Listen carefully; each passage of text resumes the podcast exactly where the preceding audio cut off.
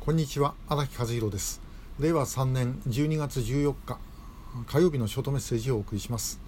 えー、今日お話しするのはあの防衛省の情報開示請求のことについてです。今までも何度か取り上げていることではあるんですけれども改めてこの間あ先週金曜日にですね、えー、予備役ブルーリボンの会のシンポジウムをやってその議論の中で、え、再度これは言っとかなきゃいけないなと思ってですねあのその時の資料にも加えたものなんですけども昨年、えー、防衛省に情報開示請求を情報公開請求を行いましたで、えー、その答えがですね今年になってからあの2月だったかな返ってきたんですけども厚さ8センチぐらいのこんな分厚い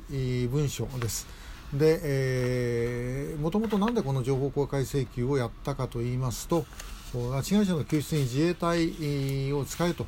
いうことをですね、まあ、何度も何度も言ってまいりました。でその度にその憲法国際法上の制約があって、え、難しいと。でしかし普段の検討はやってますというふうに言って、えーまあ、回答が返ってきたで今も、あの要請文書を出してますからおそらく同じことを言ってくるんだろうと思います。で、えー、普段の回答というのは一体何なんだということで、えーと、去年、えー、情報開示請求をやった答えが、まあ、その8センチの文章なんですけども、まあ、その中の一つですね、えー、これはこんな墨塗りの文章ですが土本審議官メモ審議官用メモというふうになってます。で、えー、拉致問題対策本部想定となっててこれは自由民主党の拉致問題対策本部の会合にですね役人がいて国会から質問を受けたあの国会議員から質問を受けた時の、まあ、アンチョコということになります。で、えー、土本審議官在籍、えー、と在任というのは、えー、平成28年から30年の間ですのでこの間にあの、えー、作られたものです。で実際には、まあ、質問はされてないと思います。私もそあのえこのこの頃はあの自民党の拉致問題対策本部の会合に行ってましたから、えーまあ、あの聞いていた、あのはずなのでもし分かっていれば聞いてたはずなので、えー、質問自体がなかったんだろうと思います。で、えー、ここで一番問題なのはこういう内容です。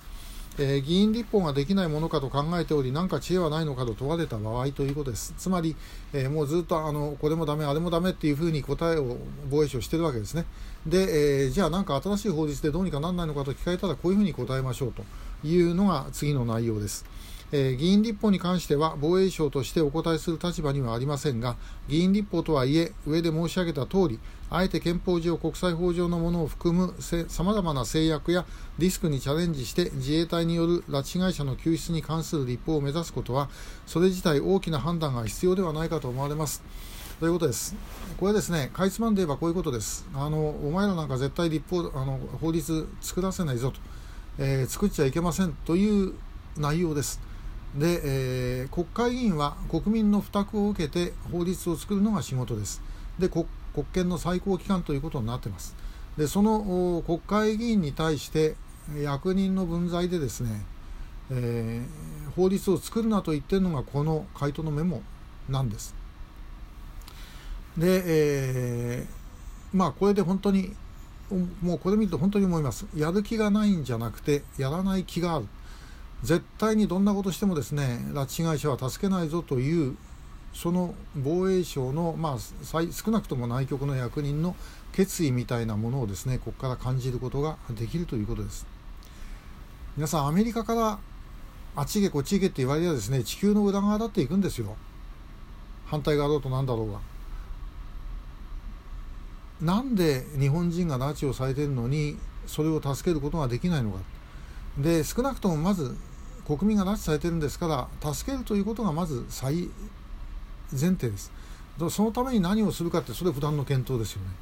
でそしていやこういうことはこれは難しいかもしれないけどこれはできます。これやりましょうということを言うなら話分かりますがあれもできませんこれもできません立法しちゃいけませんってこれはいかなんでもですねおかしいと思うんですよね。で、えー、なんとなくその保守系の皆さんの中にはまあ、防衛省、自衛隊のやってることであれば全部間違いないんだみたいに思ってですね、えー、いる人がいますで。そんなことはありません。で、えー、中でとんでもないですねことを決めるということすらやってるはずですだからこれはもうしっかり国民があのちゃんと監視しなきゃいけないでそれはもちろんあの野党にもしっかりやってもらわなきゃいけません。えー、野党もですねとんちんかんなあのもう左のですね、えー、議論なんかしてるんじゃなくてちゃんと国を守るためにはどうすればいいかということでしっかりとした議論をすると。でそうすればもういくらでもですねあのつつくことというのはあるはずです。でともかく拉致被害者を取り返すというのをまずこれは前提です。で厚さ8センチの文章の中のですねどこを見ても自分たちの仕事だとは全く思っていない。拉致被害者を取り返すということはですね防衛省には関係ないんだというような、えー、風にも捉えるような文章ばっかりです。えー、ぜひ、まあ、そういう意味でですねあのここをなんとか突破しなきゃいけませんので皆さんのご協力をお願いします。でこの文章とりあえずここの部分だけはあの予備役ブリモンの会のシンポジウムを配りましたけども私のブログにあの添付ファイルで貼り付けておきます。が全体の文章はですね、えーと、確か140メガバイトぐらいになるんで、これはあのメール添付できませんから、あのもし必要な方おられたらば、私の方でですね、あのファイル転送サービスかなんか使ってお送りします。ご関心がある方だったら、ぜひあの読んでいただければというふうに思います。えー、また、その中で他にですね、お話しするようなことがあれば、あの逐次お話をしていきたいと思います。えー、今日もありがとうございました。